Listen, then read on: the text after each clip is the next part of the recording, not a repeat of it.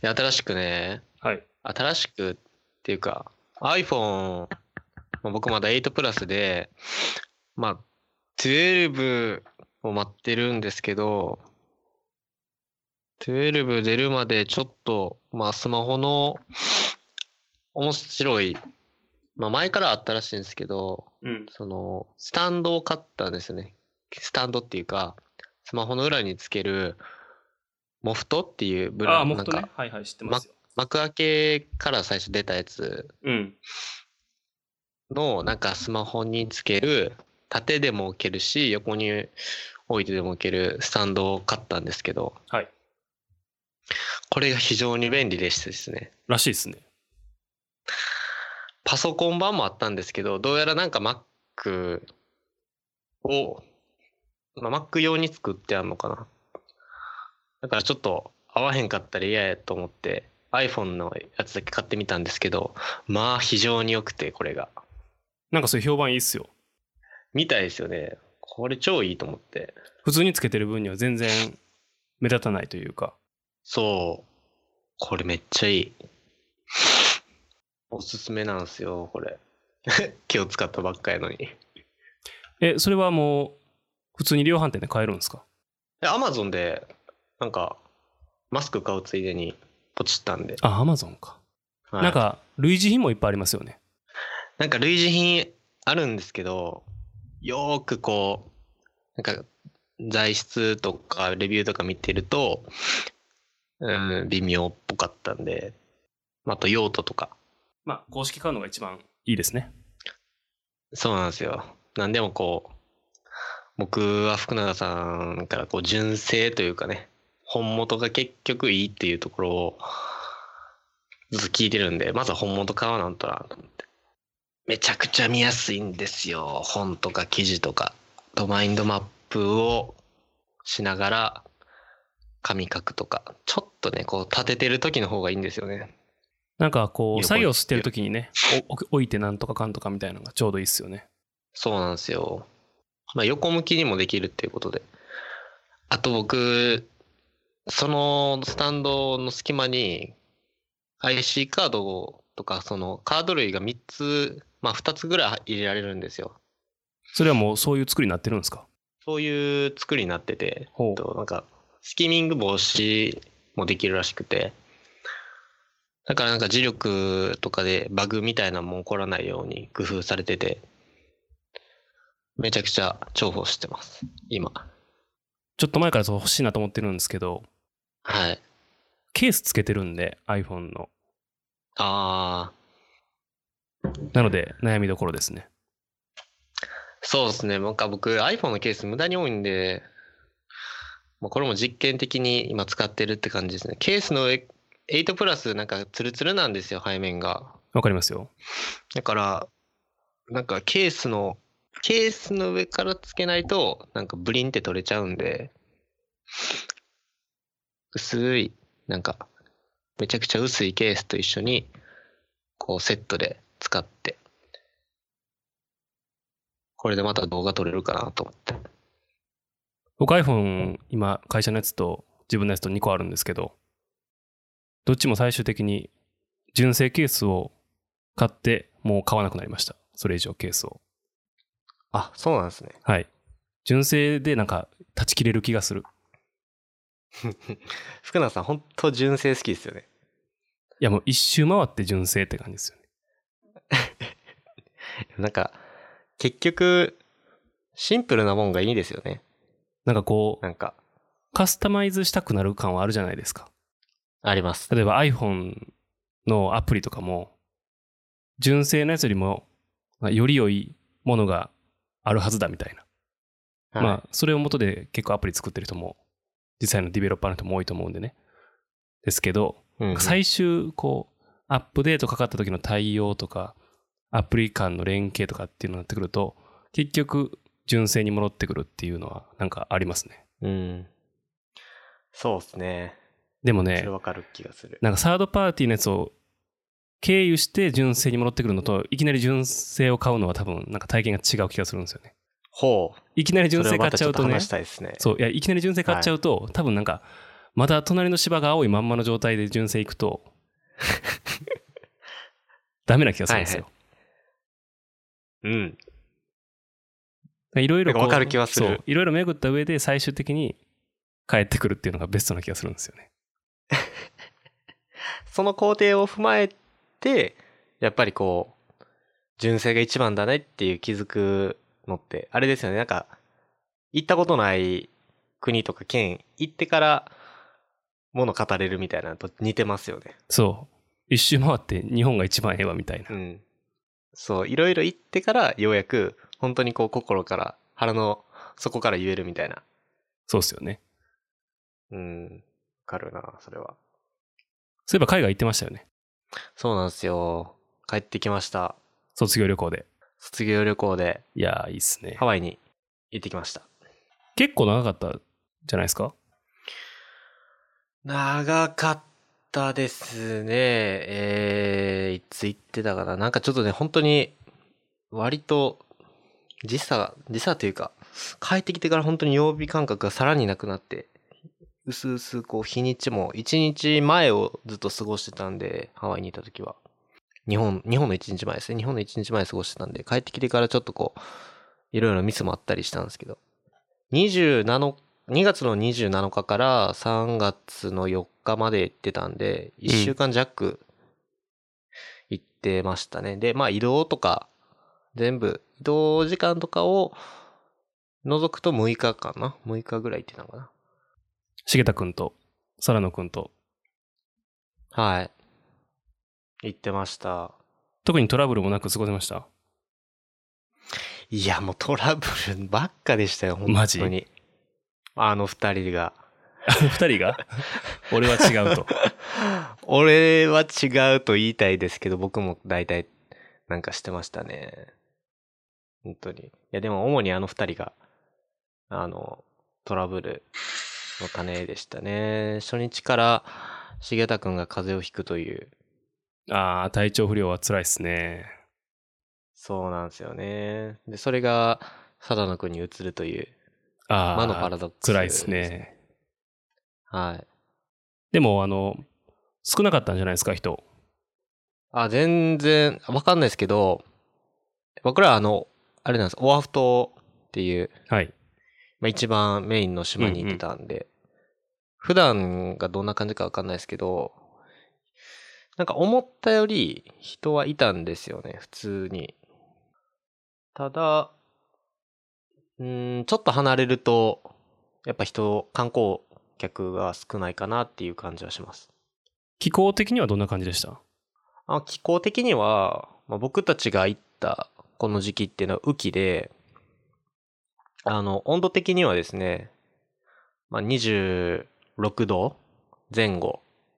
で、まあ夜は23とか22とかで若干ちょっとこう肌寒いかなってぐらいだったんですけど、まあ、雨季なんでちょっと突然のスコールとかがあったりして一気にこう気温がグッて下がったり、でまた急にカラッて晴れたりで、えー、まあ日本の梅雨の強化バージョン的な気候やったんで、まあ、僕個人的にはそういう気候が好きなんですけど、とても過ごしやすかったですね、ハワイは。ハワイってでもこれ移動的にどれぐらいですか？結構でも、日本よりも全然あれですよね。赤道に近いですよね。そうですね。あの、正確な移動はわかんないですけど、ちょうどあの、日本と、えーアメリカのど真ん中で、赤道、沖縄と似て近いかな。あの、移動的なところで言うと。まあ、ど真ん中ですね。本当に。太平洋。大変ど真ん中ですよね。あれですか？ワイキキビーチ？はい、ワイキキビーチ。行ってきました。ワイキキビーチが一番あれですか？ハワイでは著名？有名？みたいですね。やっぱワイキキビーチって聞くと、ほとんどの人、あ、ワイキキビーチ聞いたことあるって言うと思いますし。あとど、なんかビーチで有名なとこって言ったら、どこなんだろなんかもう一個あるんですよね、う。確か。僕らが、有名なビーチが。そうなんです。僕らが行ってたところは、なんて、ホノルルあ、あの、アラモアナ？ああ、あの、ショッピングセンターみたいなとこですか？そうですね。アラモアナビーチとか、まあもちろんワイキキビーチとか、で、あとは、あの、僕らあのオープンカーも使って、結構ビーチ沿いバーって行ってたんで、ほぼほぼビーチは行ったっちゃ行ったんですよね。はいはい。でそこで、良かったところは、なんか、ライエポイントとかっていう近くのビーチとか、あとは、ライカイビーチやったっけな？ラニカイビーチやったっけな？ああ、そうそう、ラニカイビーチ。それ結構確か有名です。だと思うんですよね。なんか、まあ僕、そんな詳しくはないですけど、現地行って気づいたのは、その、まあ、どこもビーチ一緒かなと思ってたんですけど、なんかよく見ると海の色が違ったりだとか、へえ。そうなんですよ。あまあ、ロケーションが違うってことで見える景色も違いますし、うん。あと、まあ、真ん中に、大きいね、あの、ダイヤモンドヘッドとかを挟んで向こう側行ったりすると、ちょっと肌寒くなったりだとか、まあ、温度も変わるし、えー現地の人もガラッと変わるし、なんか全然違うんですよね。ワイキキビーチは本当になんかみんなが思ってる印象通りのビーチですね。うんあの、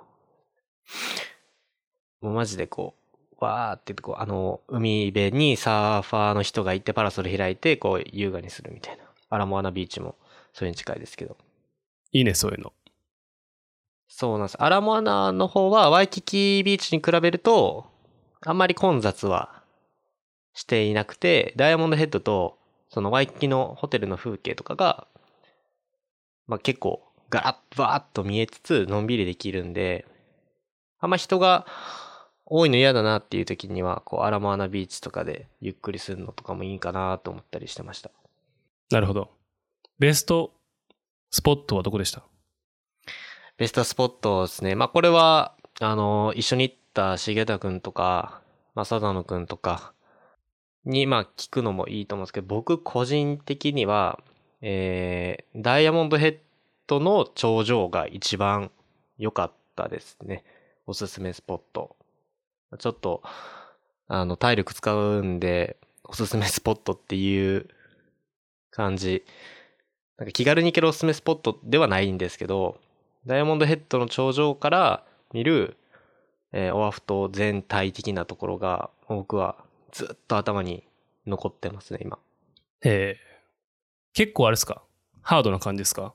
その、登る、登るのは。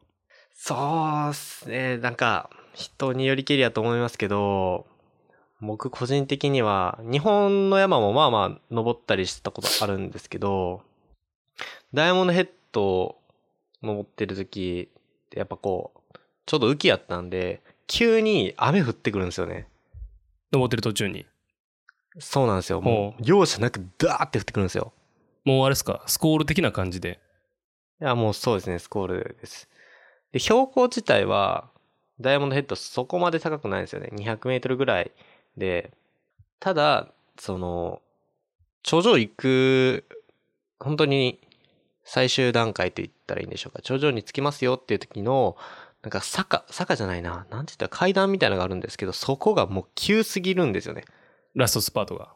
ラストスパートが急すぎて、それまでは結構まあ、緩やかにこう、登っていくんですけど、最後の一踏ん張りが本当にもう、何これ垂直ちゃうんっていうぐらいの階段登って、頂上行くんですよ。だから、そこから見える景色はやっぱりこう、一気に打点が高くなって、ああ、わかりますわかります。全体が見えるんで超おすすめですね。だからで、すね。もう、ハワイは死ぬまでに多分みんな行くと思うんで、とり、とりあえずダイヤモンドヘッド登った方がいいですね。なんか見てると、1時間ぐらいで実際登れる感じですか？そうですね。あの、いもう男性、20代の男性ゆっくりこう、なんかインスタライブしながら、まったり登ってても1時間ぐらいで着くぐらいなんで、50から、えー70分ぐらいを目安に登れる範囲なんで、まあまあ登りやすいですね。いいっすね。いやそういうのがなんかこう、アクセスも確かわりかし、そんなに悪くなかったはずなんで。中心地から。そうですね。そういうのがこう、身近にあるのはいいっすよね。はい。まあ、ハワイ、まあ、ここからなんかハワイの話をちょっと深掘っていきたいんですけどね。はい。まあ、一般的にですけど、日本人ってハワイにこう魅了されるじゃないですか。まあなんか海外旅行といえばハワイみたいなとこはまあななきにしもあらずって感じですけど。なんか、結婚式あげるなら、やっぱハワイ一緒とか、うん。なんか、1ヶ月ぐらい旅行行くならハワイ一緒みたいな。うん。こう、とかく僕たちは、なんかハワイって聞くと、すごくこう魅力的な場所っていう風なね、イメージはあるんですけど、で僕はハワイ行く前に、あの、そういうことを聞いてて、実際に自分の目で確かめようと、で、ハワイに行って、感じたことは、やっぱその通りだなって思って、うん。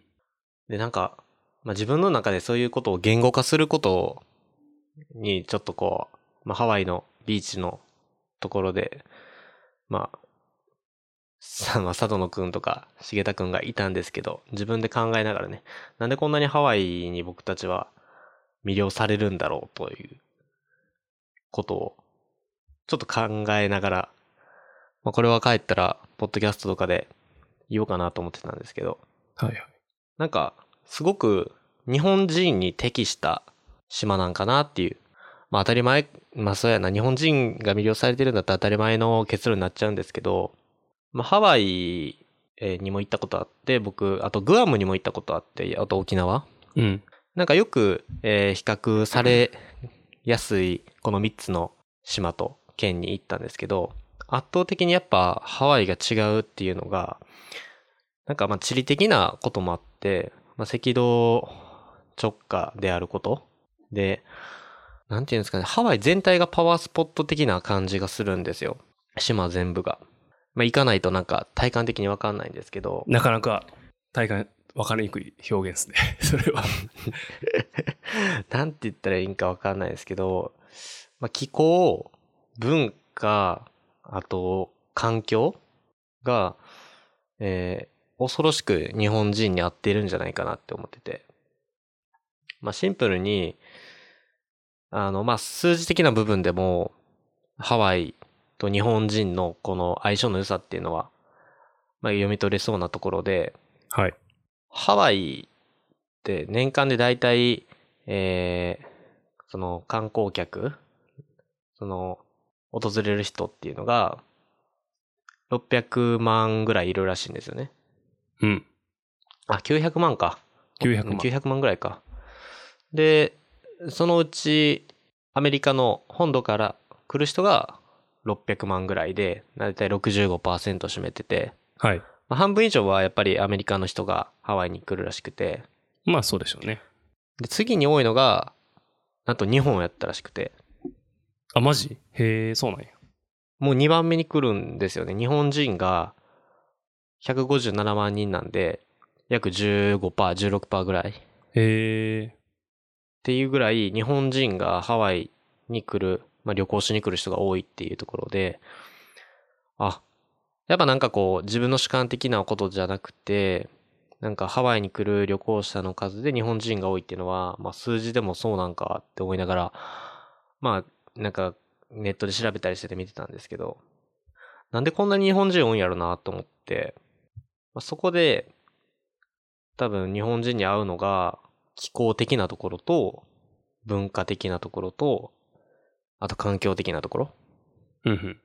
まあ、気候は、まあ、一年通して暑い。まあ、常夏なんで、暑いっちゃ暑いんですけど、えー、なんか日本の夏ってすごくジメッとした暑さやと思うんですよ。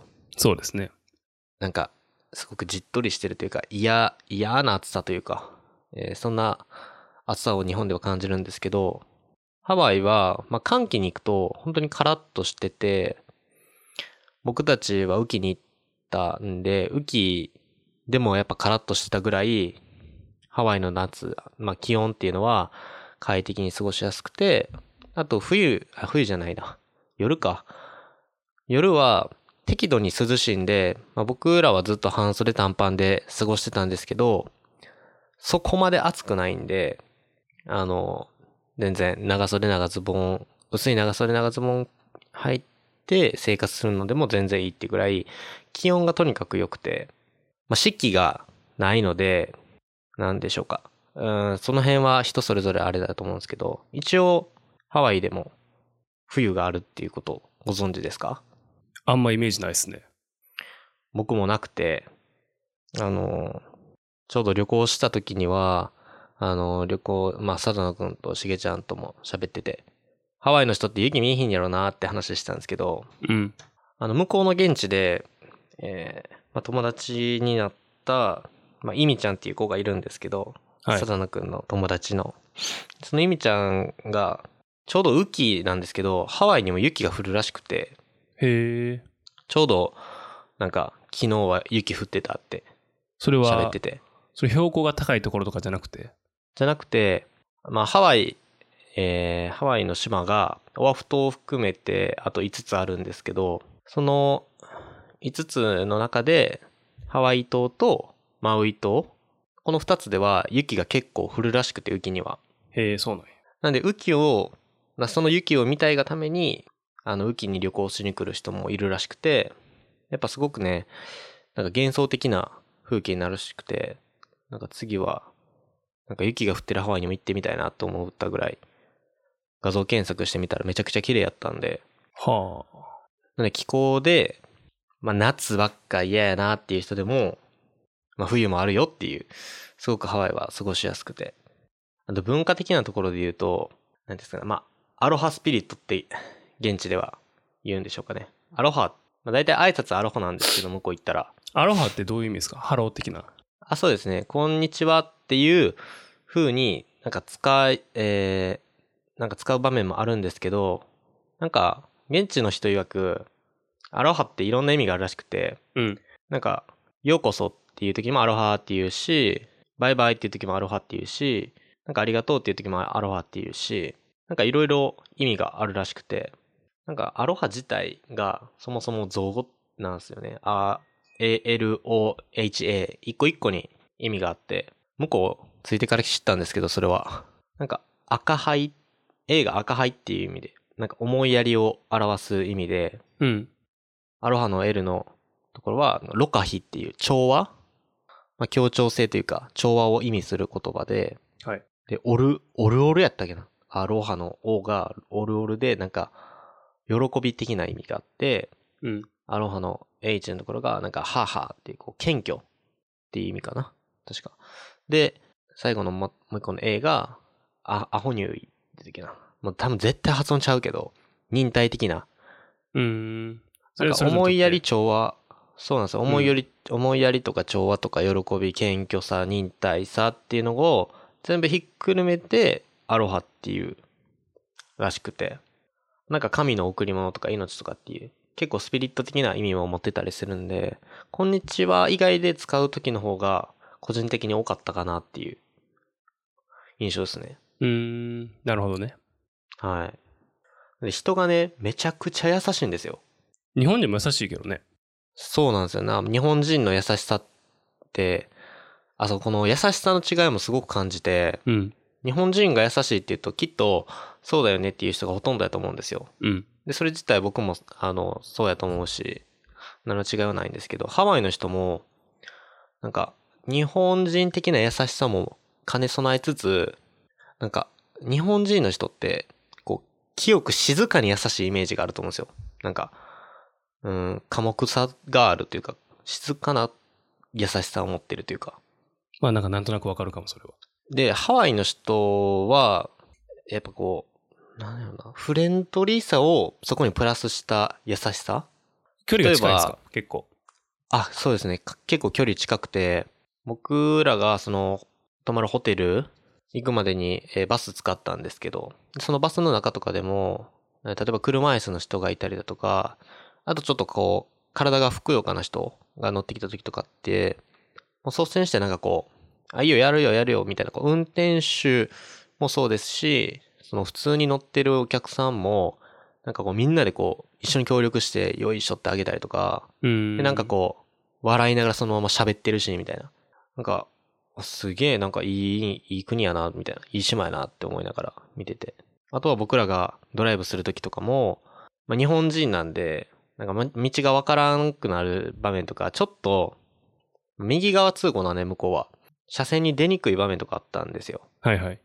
で、その時に、なんか横に止めてたおじさんとかが、あのーちょっとこう見といてあるから、いいんくなったらいいよ、出てっていいよ、みたいなんで、こう急にこうめちゃくちゃ、いいよいいよ、みたいな、フレンドリーに声かけてくださって、無事右車線に出ることができて、まあ、僕ら3人ともこう、ありがとうみたいなこう、こう、センキューって言って、手振ってたんですけど、向こうの人は、なんかこう、アロハポーズっていうのが指で、はいはい、あります親ね。指と小指を立てるうん。アロハポーズあるじゃないですか。うん。あれを僕らに無言のまま見せて、手振って見送ってくれたんですよ。超スタイリッシュやんと言いながら、おしゃれ。おしゃれと思って僕らそれでなんか小1時間ずっと、あ、かっこいいわ、ほんまとか言いながら、何あれみたいな。ナチュラルにやるからいいんでしょうね。そうこうわざとらしくなく、こう、さらっと。なんかそういう日本人的なその優しさの文化っていうか、おもてなし的な文化って言ったらいいんでしょうか。そういうのもハワイにはあって、やっぱり、なんていうんですかね、住み、なんかどこか、ああ、これこれみたいな、心のどっかで感じてる自分がいて初めての、えー場所なのにもかかわらず、そこはね、やっぱいつ、いや、なんか居続けたいなって思う、なんかその要素の一つでもあったなって思って。うん。っていうのが、やっぱハワイ、まあ、直感的な話になっちゃいましたけど、そこがやっぱハワイの良さなんかなっていうのもあって、あと、比較でよく言われるのはグアムですよね。はいはい。まあ似たようなジャンルではありますもんね。そうなんですよ。ちなみになんかこう、福永さんどっちか行ったことってあります？ハワイかグアムか。ハワイはあるんですよ、実は。あ、そうなんですね。はい。ただ、割と前ですね。行ったのは。グアムはないです。グアムはない感じですか？はい。やっとね、あの、僕グアムも行って、ハワイも行ってだったんで、なんか、よーくこう、違いを考えてたらですね、グアムは日本人が多すぎるんですよ。ああ、観光客がってこと？そうなんですよ。もううんそもそもあと住んでる人も多くて、あ、そうなん。へえ。はい。でグアム行った時高校生やったんですけど、街中に日本語がもう溢れ返ってるから、良くも悪くも、なんていうんですかね、非日常感を味わえなくなってるんですよね、グアムってもなんかその、例えばシンガポールとか行くと、チャイナタウンとかあるじゃないですか。う。ありますね。その、そこの国の人たちが固まって住んでる場所みたいな、あると思うんですけど、はいはいはいグアムもそういうのあったりするんですか？そのジャパンタウンみたいな感じの。いや、どうなんですかね。あるんですかね。ちょっと詳しくはわかんないですけど、なんか、ハワイは日本語表記とかがめちゃくちゃあって、あと日本人、なんか、日本人が多いんで、どっかショップちょっと行ったりとかしても、街中歩いてても、日本語で喋るんですよね、結構。うん。予想以上に。っ確かに。ていうのもあって、あと、スポットもめちゃくちゃ限られてるんですよね、グアムって。うんうん。あの、グアムの、なんか、こう、多聞会だったかな。ちょっと、忘れましたけど、なんかその、スポットが1個ポンってあって、ショッピングセンターがあって、で、終わっちゃうんですよね。ハワイって。じゃあもうみんな一緒の場所に固まるみたいな。固まってしまわしまわざるを得ない。はい。よっぽどそのニッチな場所を知ってたりだとか、離れまで行かないと、グアムはなんかなかなか楽しめんな、楽しめへんのかなそんな気はしてて。で、まあやっぱり日本語が溢れてるからこそ、うーん、日本、日本やなって。日本にちょっと限りなく近い。沖縄行った時に近い感じを僕は体感しちゃって。うん。で、ハワイは、一方でハワイはの話なんですけど、まあハワイは、こう、オアフ島、メインのオアフ島以外にも、まあ、5つ個性的な島があって、はい。まあ、まだまだ行ってない。まあ僕らはオアフ島しか行ってないんで、他の島も今度また行こうって言ってたんですけど、まあその5つの島もどうやら個性的らしくて、うんうん。まあ、なんか海外セレブが住んでいるところ、ああ、別荘とかになマウイってるんですかね。島とかが、そうなんですよ。マウイ島とか確かそうやったと思うし、うんうん。あと、やっぱハワイっって結構一流なもんが集まる場所で、お金が、まあその分必要になるんですけど、なんかこう、まあ最大規模のアラモアナのショッピングセンターもあるんで、もうめちゃくちゃこう、お買い物にも困らへんし、あと食べ物ですね。僕、食べ物がや、なんか一番衝撃食らったんですけど、やっぱなんかこう、世界中からのうまいもんが、しかもレベル高いうまいもんがこう、ハワイにグワって詰め込まれてるんで、本当に贅沢できるんですよね。お金があったら。でもハワイ料理も結構ありますよね。ハワイ料理というか、ハワイの有名な。なんか、そうですね。ロコモコとかってそうじゃないですか、確か。はいはい。そうですね。ハワイ、ロコモコとか、あと、あと何やったかな。あと、ロブスターとかも有名ですね。ロブスター料理。えー、ロブスター。はい。あとやっぱフルーツもああ。いなんか豊なんか。アサイと。かそうっすよね。アサイめちゃくちゃ美味しかったですし、あとはステーキもそうやし、あと意外とこう、ハンバーガーも有名やったし、ポイポイとか、いっぱいあるな、ハワイの料理は。ちょっとこう、グルメに、こう、興味あるとか、あと食を楽しみたいって人は、絶対ハワイ行くべきやし、グアムにない、まあ、グアム行ったことない人はグアム行くのもありだと思いますけど、ハワイとグアムどっち行こうってなったら、もう僕、両方行った身からすると、もう、もう迷わずハワイの方がいいって思います。なんか、そういえばね、買ってきてって言おうと思ったんですけど、忘れてたんですよね。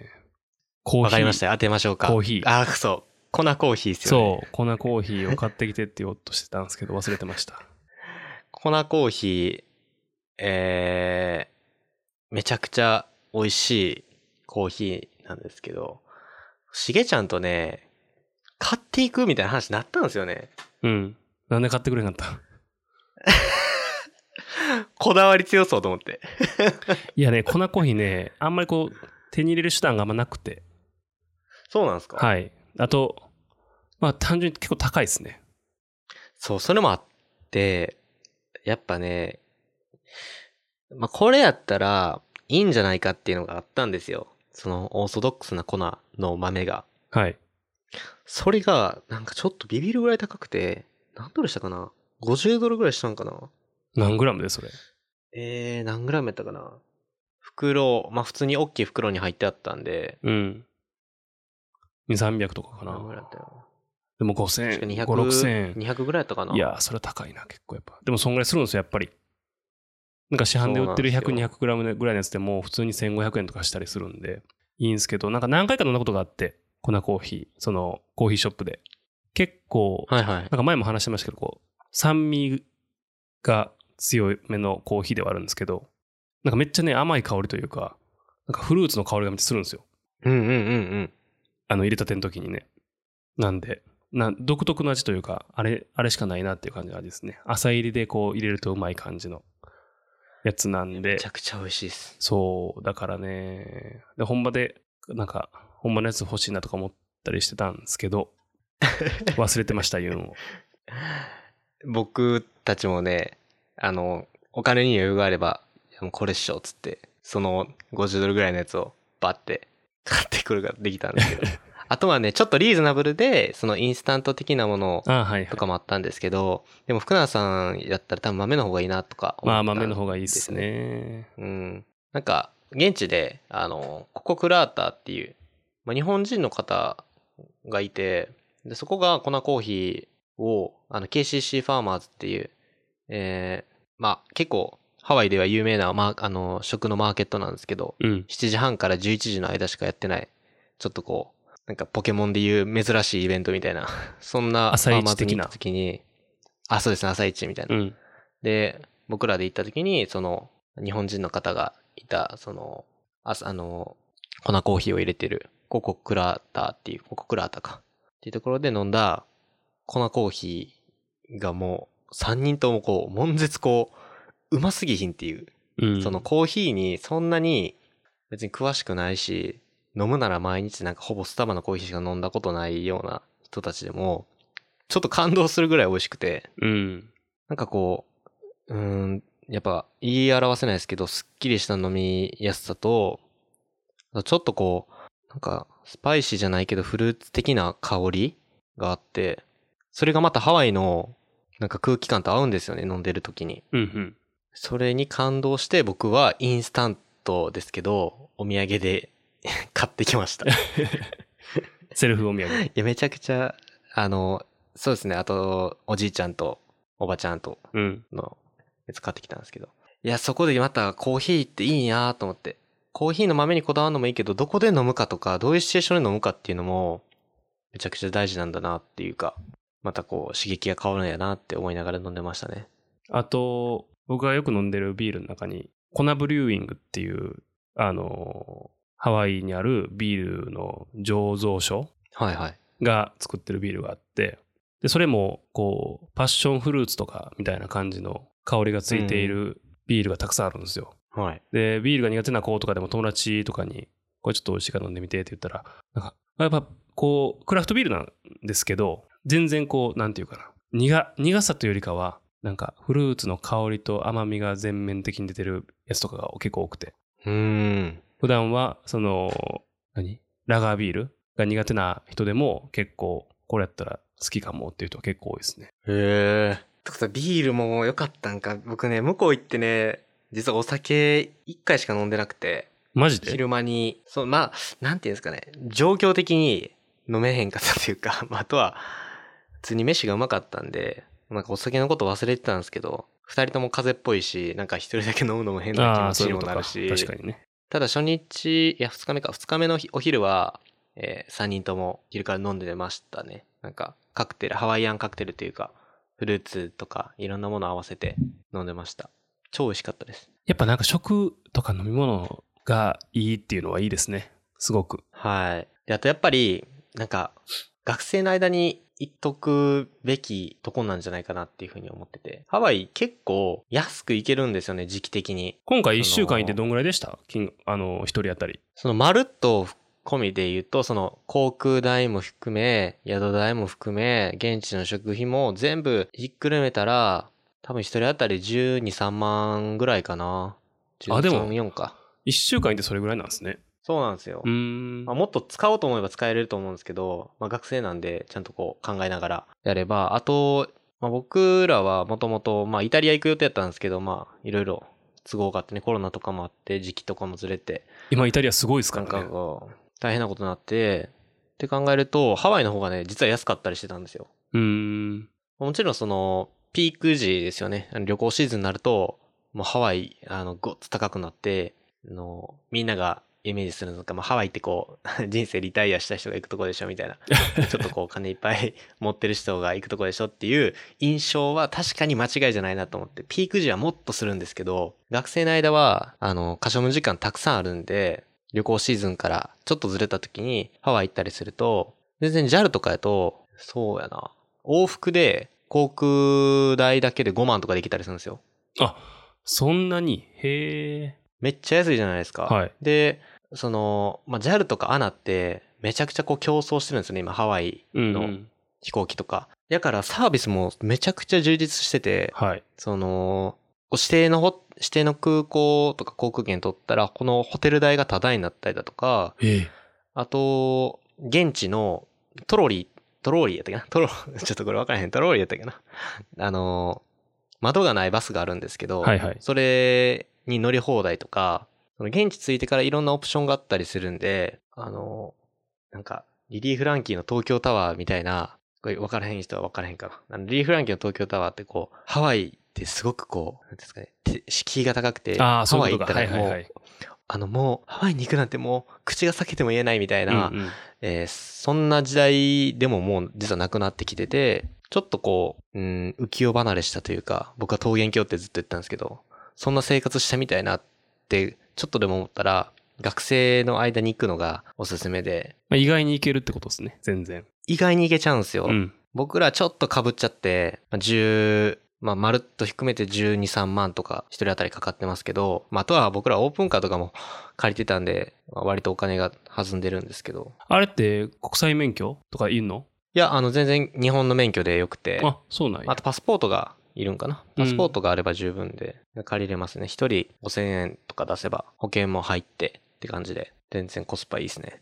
いいですね。なんか、写真とか映像とか、それこそ重田くんとか撮ってたんじゃないですか、はい。そうですね。あの、動画はメインが僕撮ってるんで、なんか動画作って、それこそ福永さんが作ってたこう、ビログ形式じゃ、まあ、あこまで、まあ、僕はセンスないんで、まとまった感じのビログ動画とかにして、なんか思い出として残そうかなと思ってるんですけど、写真はやっぱしげちゃんが綺麗に撮ってくれてますね。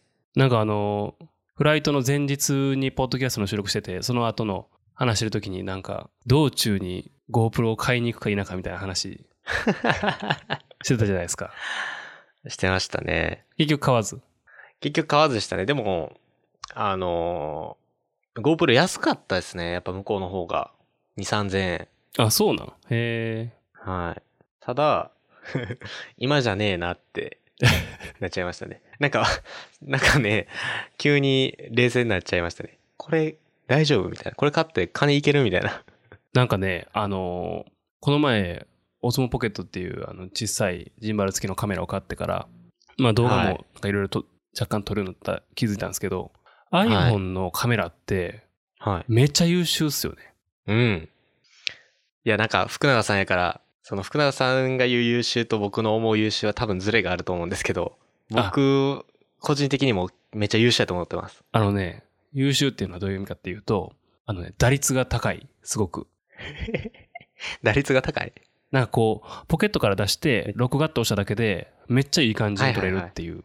そうですね。ちょっと暗すぎひんこれみたいなのとかが基本的になくて、うんこういい感じにカメラ側で調整してくれる感ないですか？いや、めっちゃわかります。それ、ハワイで撮ってても気づきました、それ。これなんかカメラとかをやり出した人あるあるなんですけど、はい。一眼レフとかを買ってね。で、撮るじゃないですか、写真。はいだか。らなんかまあ、一眼レフやからちょっとセンサーのサイズも大きいし、ボケはするんですけど、うんちょっと色味がおかしいとか、ちょっと暗いとかうん。思ったりすることって結構あるあるなんですよね、これって。うん。まあうん最近のカメラはわかんないです。もうちょっとその頭が賢くなってるかもしれないですけど、でも iPhone とかまあスマホのカメラって基本的にそれないっすよね。うんうんうん。ない。向けてないと思うパシャッと撮ったりとか、もうムービーそのまま回したら、結構綺麗な絵が出てくるっていうのがあるじゃないですか。はいはいはい。で、これはもうすごいことやなと思うんですよ。うん。なんかこう、ビデオを撮るとか写真を撮ることのハードルがすごく下がってるなっていうふうに思うんですね。はい。で、最近のカメラの進化みたいなのがすごくて、はい。えーっと、例えばあの、まあ、スマホにも出たんですけど、なんか、よく何万画素とかあるじゃないですか。うんうん。カメラでありますね。今なんかでかいやつ1億画素とかあるんですよね。1億画素。うん。いるん？それみたいな。なんか、もほ、もはや一眼レフ。なんか、普通の、普通のそこら辺の一眼レフって大体2500ぐらいなんですよ。2500万画素ぐらいのやつが多いんですね。2400とか2300とか。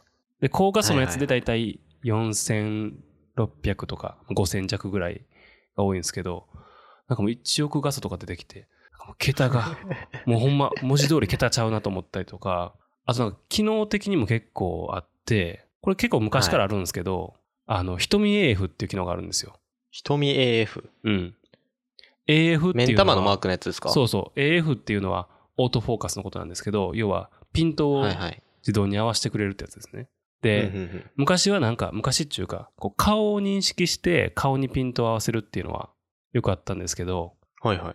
今はもう目にピントを合わせるあー、そうか。画素が細かくなったから、目もいけるようになったんか。あっていうのもありますし、特にあのポートレート、あの人を撮影するときとかって、やっぱ目にピントがあってることって結構大事なんですよね。うんうんうん。横顔をめっちゃアップで撮るやつとかって奥の目に合ってるか手前の目に合ってるかみたいな感じで全然印象違うしはい。っていうので目を正確に認識してそこにピントを合わすっていう機能とかあとはえーっと手ブレ補正 iPhone にもついてますけど。はいはい。手ブレ補正も結構なんかすごくて。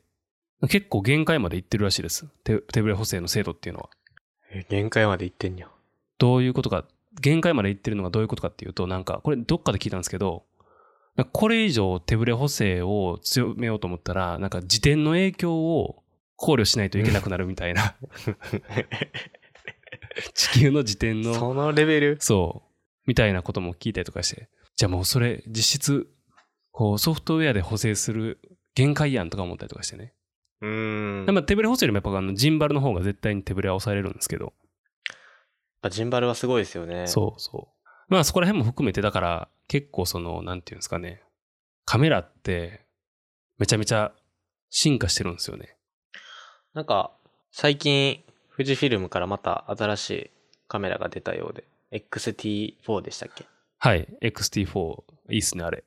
あれ、なんか僕も、まあ、福永さんとしげちゃんの影響なんですけど、カメラを見てていろいろ。で、最近ですよね、あれが出たのが XT4。はい。なんか予約ができるようになったみたい1な。週間か2週間前ぐらいじゃないですかね。僕ちょうどね、ハワイ行く時やったんですよ、それ確か。はい27日の。はい。で、めっちゃくちゃいい、いいってなってて、でまあ僕は、あの、基準比較する数値とか、カメラとかがないんで、その凄さだけを圧倒的に見せられたみたいな感じで、ただ、値段見て、スッてスマホ閉じましたね。20万ぐらいですか、あれって。なんか27万ぐらいやったかな。ああそれぐらいす16ん万とかしたのかな。80ミリのレンズで、なんかそんなんやったと思います。ああ、16、80のレンズの込みで25、6万とかそれぐらいかな。はい。まあ、あれはすごくいいと思いますね。まあ、富士のカメラは基本的になんか根本的に作ってるんで、使ってるんで、僕が。あ、そうなんですね。うんあれはいいと思いますね。そう。で、その流れに逆行して、今、あの、マニュアルのカメラ使ってるんですよ。マニュアル？まあ、マニュアル、フルマニュアルではないんですけど、うんうん。あの、まずあの、フォーカス、ピント合わせをマニュアルでしないといけないカメラを最近使ってるんですね。ほうほあの、結構昔からある、ライカっていうところのカメラなんですけど、う。ああ、名前は、名前知ってるぐらい有名なカメラですね。なんか、めちゃくちゃ高い。そこのカメラのその M 型って言われるレンジファインダーカメラがあるんですけど、それで全部ピントを自分で合わせないといけないんですよ。うーん。全部。マニュアルフォーカスなんです。なんかそれって、なんでしょうか。今のカメラ、カメラ戦国時代っていうか、そういういっぱいカメラが出てくる中で、非常にちょっとこう、なんて言うんでしょうね。なんか車のマニュアルというか、そういうイメージなんでしょうかね。なんかあんまり手間がかかって、めんどくさそうな印象があったりするんですけど。いや、めちゃめんどくさいですよ。めちゃめんどくさいし、うん、多分、なんか、すごく趣味性が高いカメラなんやろなと思いますね。うーん。写りは普通にセンサーサイズも大きいしいいんですけど、撮るまでのなんかプロセスを楽しめない人とか、はいはいはい。あとはもうぶどまりが高くないとダメなプロのカメラマンとか、ぶ、ぶどまり？そう、例えばこう、1枚撮って絶対にその1枚がものになってるえ写真かどうかっていう話ですね。3枚撮って1枚大丈夫とか、10枚撮って1枚大丈夫とか。で、プロカメラマンってその場その場を切り取らないといけないんで、あちゃミスったっていうのはああんまりない方がいいんですよ。なるほどなそういう意味では、なんかかこう、ピントを合わせるフォー、なんかこう、アシストがついてるとか、手ブレ補正がついてるとか、うんそれこそ、ちゃんとオートでピントが合うとかね。まあそういう補助機能がたくさんあった方が、ミスる確率は低くなるじゃないですか。はい。だからプロのカメラマンはそうじゃないかもしれないですけど、だから趣味で写真撮れる人はその工程を構えて、はいはい。みたいな。ピント合わして、シャッタースピードも考えてとか、まあそういうことをやって撮ることが楽しめるかどうかっていうのがあるんですよね。で、まあこれを多分今まで1週、2週間か3週間ぐらい使ってるんですよ。で、使ってみて、そう変わりましたか？気づいたことがあって、まあ今までもたくさんいろんなカメラを使ってきてるんですけど、はい。まあマニュアルのカメラはなかったんですよね、基本的に。うんうんうん昔フィルムをやってた時はマニュアルでしたけど、それ以外は基本的にオート。こう、シャッターを半押ししたらピントがピピってあって、押し込んだら撮れるっていうのが基本。うんうんで、あの、重田君が持ってる写真とかもそう、あのカメラとかもそうですよね。はいはいはい。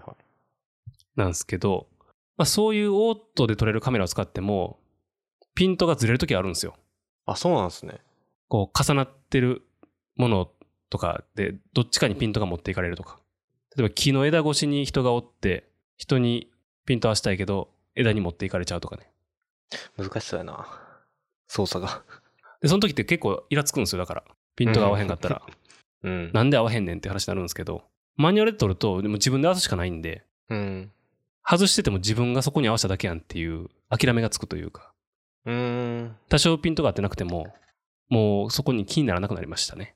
あれから自分の腕前にな、がこう、本当にこう基準になってくるから、あれか。カメラのせいにはならへんのか。オートはやっぱ自分が知らん場所でいろんなものが動いちゃってるんで、うん出。てきたやつが自分のそう自分が思ってたと違うと何を勝手にやっとんねんって話になるんですけど なるほどな。なるほどな。マニュアルのカメラって全部自分で決めてるから変なものが出てきてもそれは自分が作りましたっていう話なんでね、うんうんうん。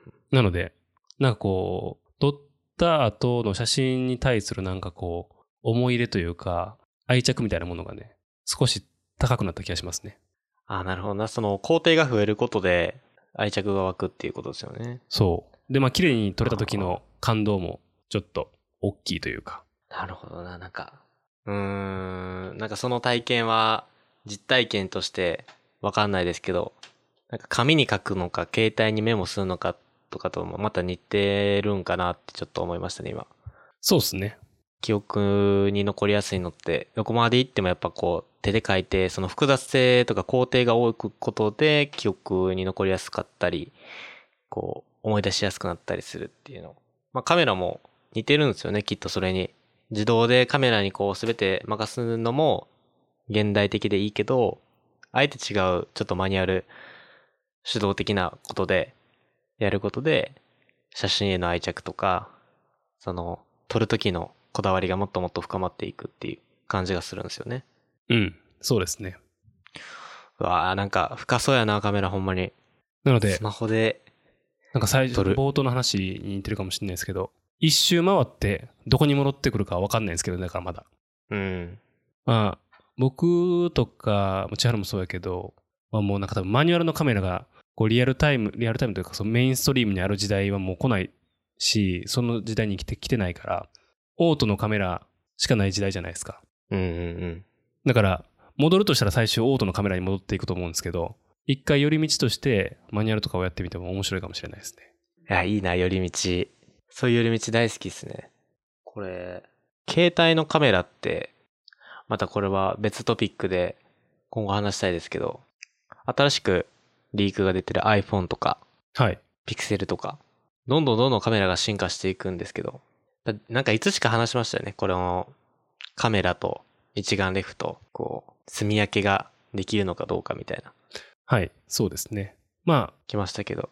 そのいわゆるカメラとスマホのカメラは原理がそもそも結構違うんで違うようになってきてるんで最近、同じように比較はできないかもしれないですけどまあいつしかうん。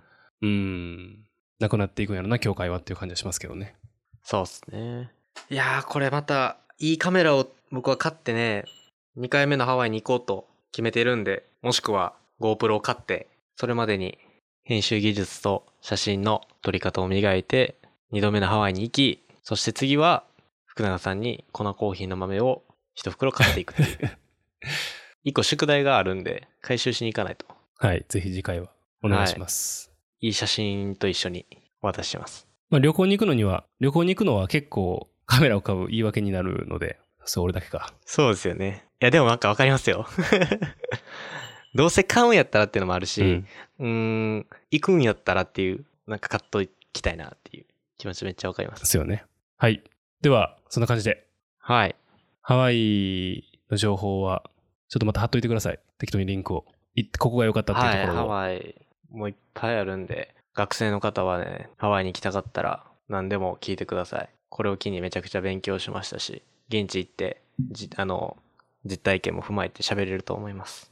あの、テラスハウスが前の前の回が確か、前の前の前かな。あの、ハワイ編があったんですよ。ええでそれ見ていったら、それ見たらこう、ハワイに行くテンションが高まるかもしれないです。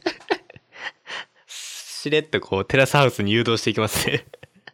いや、でもテ、ラスハウス。あの、ハワイ会はな、なかなか面白かったですから、おすすめですよ。本当ですか、はいちょっと今、ハワイに携わることは全部チェックしようと思います。はい。えーでは、もろもろのことはショーノートにまとめておきますので、また聞くときに合わせて見ておいていただければと思います。では、はい。えーハワイ帰りの飯田千春さんでした。お疲れ様でした。あお疲れ様でした。りがとうございました。ありがとうございました。